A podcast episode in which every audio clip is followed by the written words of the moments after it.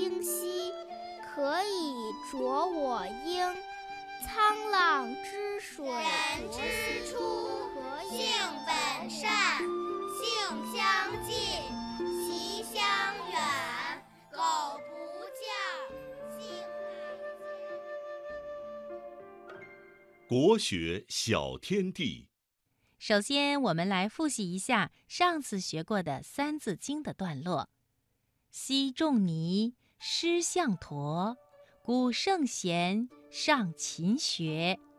赵中令读鲁伦，笔记事学且勤。”接下来呢，我们一起来学习《三字经》新的段落：“披蒲鞭，削竹简，笔无书，且知勉。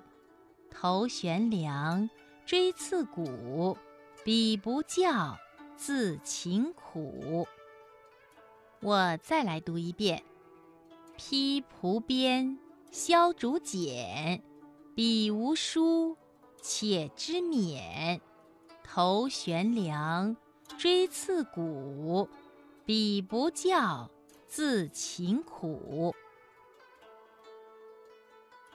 下面正晶姐姐来给小朋友们讲一讲上面这段话说的是什么意思。汉朝的陆温书家里很穷，把借来的尚书写在用蒲草做的席子上学习。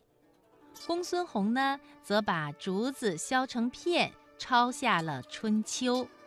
他们虽然都很穷，买不起书，但是仍然努力学习。晋朝的孙敬读书时，用绳子把头发悬在房梁上，以免打瞌睡；苏秦读书累了，就用锥子刺自己的大腿提神。他们虽然没有老师督促。但是很自觉地发奋读书。